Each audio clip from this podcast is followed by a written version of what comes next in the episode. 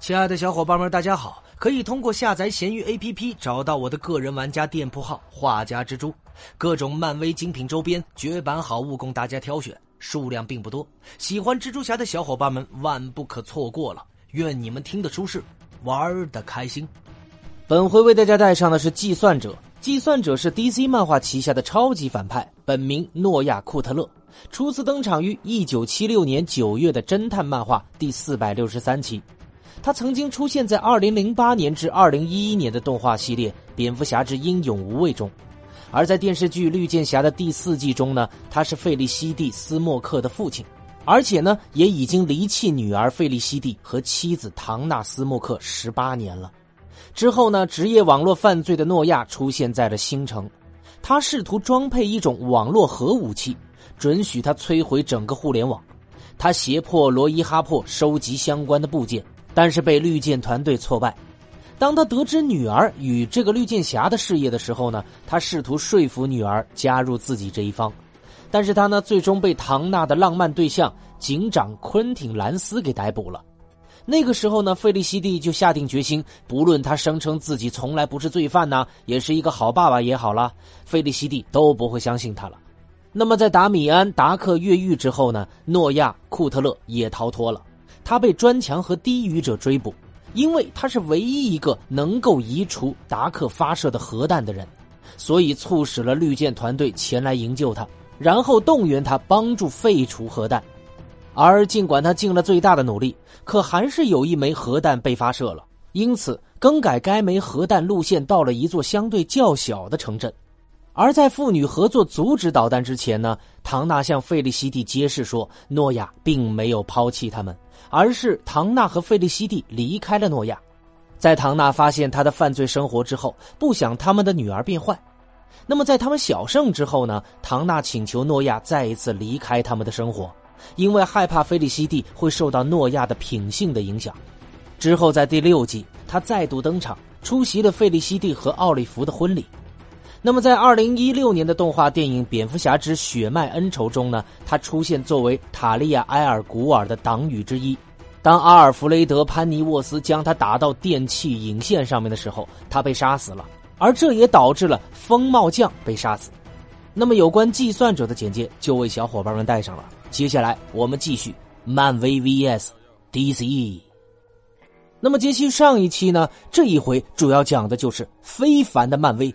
卷土重来了，怎么个卷土重来呢？早期的漫威之于漫画出版业，如同末流酒吧翻唱乐队之于的摇滚圈现在的创意工厂，当时不过是别人创意的加工厂。斯坦李在一九四零年加入公司的时候，不过就是一个跑腿的小工。他当时就说到过：“那时我们总出山寨货。”漫威的创始人是出生于布鲁克林的马丁·古德曼。与这个 DC 相似啊，古德曼最初以出版花边小报起家，到二十世纪三十年代，他的商业帝国已然成长为了一个庞然大物，旗下掌管着多家分支出版机构。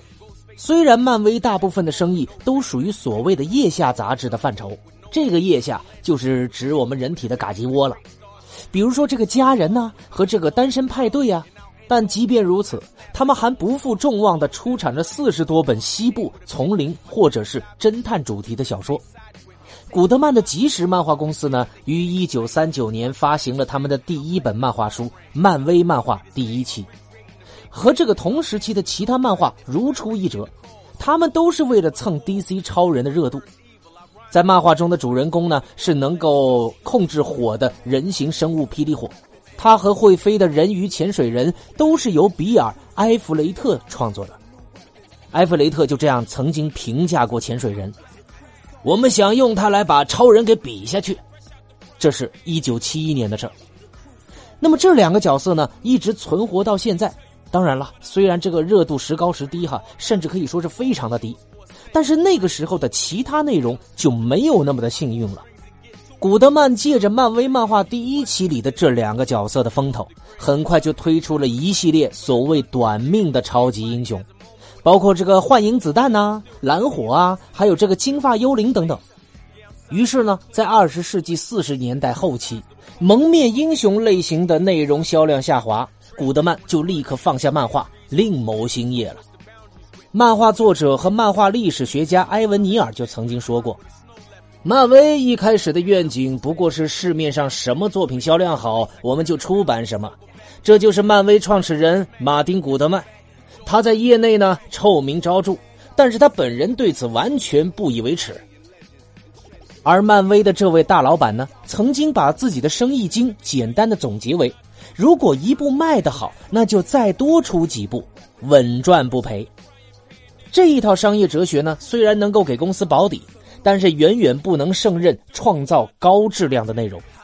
任何人都知道，第二部陨石撞地球的电影和第二部火山喷发一样无聊透顶。从二十世纪四十年代到五十年代，漫威只做了一件事儿，那就是追热点，一个接着一个，在原创性上完全没有任何的作为，更别提引领潮流了。犯罪漫画开始流行的时候呢，漫威就给读者粉丝们送上了《天网恢恢》和《真实罪案》；兔八哥还有这个搞笑动物当道的时候，他们就出版了《达菲尔古怪的鸭子》；西部 B 级片在好莱坞打得火热，漫威就适时推出了《皮鞭威尔逊》，还有这个亚利桑那小子。他们甚至出版了明显模仿鬼马小精灵的《河马小精灵》。那么上面提到的这些作品呢，没有哪一部给别人留下了特别深刻的印象。他们存在的唯一的意义，就是在报刊亭里占据位置，期待某个人为了某一题材而随手买上这么一本。所以呢，常年跟风让漫威在市场上一直没有什么存在感。漫威出品呢，也没有什么统一的主题或者是品牌价值。漫威杂志的封面图缺乏独特的风格，没有明显的品牌形象，甚至没有容易被识别的商标。最初的漫威连山寨都做不像，这也就造就了漫画史上最具戏剧性的转变。臭名昭著、四处跟风的出版公司，忽然之间在一九六一年摇身一变，成为了超级英雄出版界最具原创性的公司。然而呢？这所谓的原创性，源自借鉴另外一家公司出品的内容。漫威的这一华丽转身呢，把公司带上了一条完全不同的发展道路，朝着如今价值几十亿美元的市值一路狂奔，使原本日渐破败的公司恢复了生机。那么，在一九五一年呢，古德曼解雇了自己的发行商，也就是为他跑分销的中间人，自己呢开办了新公司。名为阿特拉斯新闻公司。那么，一九五一年到一九五六年呢，自产自销的古德曼出了一大批书刊，总数呢比行业内其他的公司都要高。到了二十世纪五十年代中期，阿特拉斯出现了赤字，具体呢就是因为市场不景气，还是这个会计记账的时候使用了一些小伎俩，就不得而知了。反正呢，古德曼就解散了阿特拉斯。在一九五六年夏季，与这个美国新闻公司签订了五年的合约。这个决定呢，让古德曼深陷泥潭。几个月之后呢，也就是一九五七年五月，美国新闻公司突然就倒闭了，这害得古德曼无法将新书推向市场。于是，古德曼不得不解雇手下所有的漫画雇员，只留下了斯坦李。而在这边。阿特拉斯刚刚有点衰败的迹象，DC 就像闻到了血腥味的鲨鱼一样寻迹而来。DC 就提出了以一点五万美元买断阿特拉斯旗下的超英角色，包括这个美国队长啊、潜水人呐和霹雳火。这个价格在今天高度膨胀的超级英雄市场背景下面看来，简直是低的令人难以置信啊，不可思议啊！古德曼考虑了一下，最终没有接受。对于他这样一位百万富翁来说，一点五万美元实在是不值一提呀。虽然那个时候啊，那个时候百万富翁已经是非常厉害了。当然，如果这一桩买卖成了，我们就能够想象现在的社会会是什么样子了。估计也想象不出来，我们永远都不会知道了有这些角色。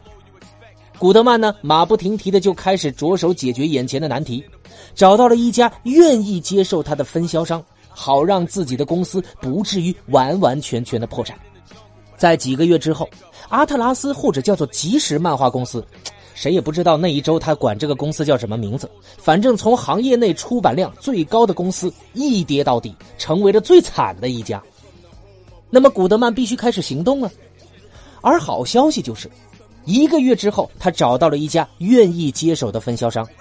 而坏消息就是，这个分销商刚好是多宁费尔德创办的独立新闻公司。独立新闻公司呢，同意接受自己的直接竞争对手的一团混乱，可不是因为善心大发呀，而实际上呢，这一举动是因为独立新闻和其姐妹公司 DC 害怕被指控垄断了市场。